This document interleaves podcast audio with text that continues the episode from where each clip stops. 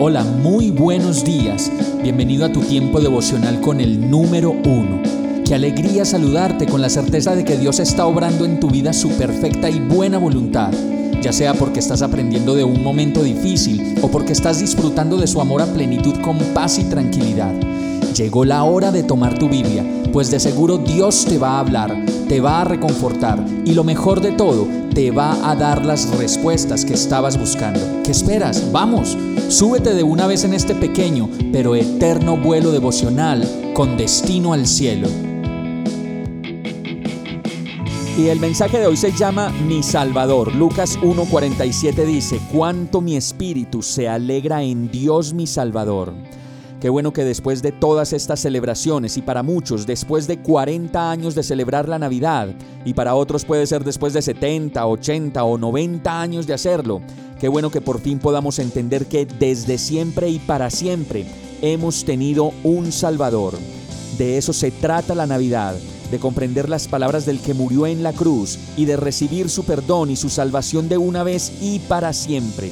Y para hacerlo, Basta con que yo me rinda ante su presencia y su incomparable amor y le pueda decir honestamente y desde lo profundo del corazón, Señor mío y Dios mío, Salvador de mi vida, sin ti nada puedo hacer y lo poco que he hecho o que pienso hacer, no lo puedo hacer sin tu ayuda y sin tu dirección.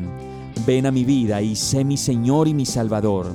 Y este verso dice que nuestro espíritu y todo nuestro ser se puede alegrar y no solo eso, sino también asegurar en la certeza de que tengo un Salvador y dueño que dio lo mejor por mí al hacerse hombre y morir en esa cruz para el perdón de mis pecados. Vamos a orar.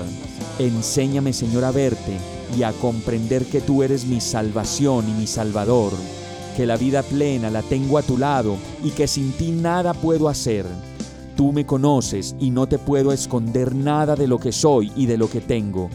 Vengo a ti arrepentido, Señor, por toda mi arrogancia y mi orgullo que no me dejan ver, y te pido que seas mi Señor y mi Salvador. En el nombre de Jesús. Amén. Hemos llegado al final de este tiempo con el número uno no te detengas, sigue meditando durante todo tu día en Dios, descansa en Él, suelta los remos y déjate llevar por el viento suave y apacible de su Santo Espíritu. Solo compártelo con quien lo necesite y ames. Hoy, de la mano de Dios, todo será un gran día.